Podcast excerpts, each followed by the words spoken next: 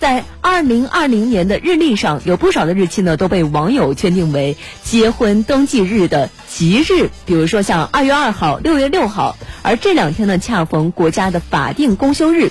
对此，中国民政部社会事务司司长王金华十九号在民政部二零二零年第一季度新闻发布会上表示，婚姻幸福与否与登记日是否吉祥无关，希望公众呢与。和结婚登记的申请人理性对待，不要扎堆在一些特殊的日期里。来听报道。信用报告主要包括个人借贷信息、电信等。民政部社会事务司司长王金华表示，婚姻是人生大事，希望选一个特别的日子进行婚姻登记，反映了人民群众对幸福生活的期待，完全可以理解。媒体网友反映的对称日、吉祥日等，代表了一种美好意愿。婚姻是否幸福？跟这个登记日期是否为吉祥日、好日子没有一点关系。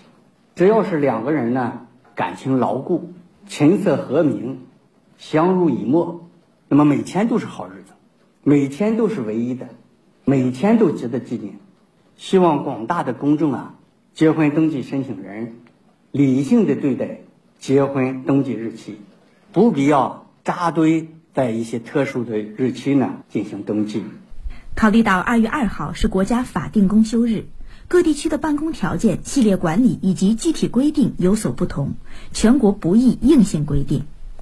一些地方已经表示将在二月二号这一天照常办公、开放登记，他们放弃休息日，加班加点为大家办理婚姻登记服务。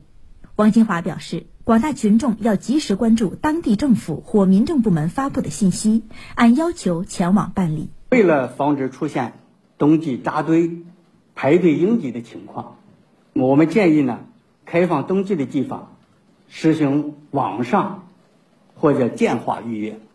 那么，并告知当事人呢，准备好相关的登记材料，实行错峰登记。同时呢，各地呢也要落实好。人员调休、加班补贴一些相关的事宜。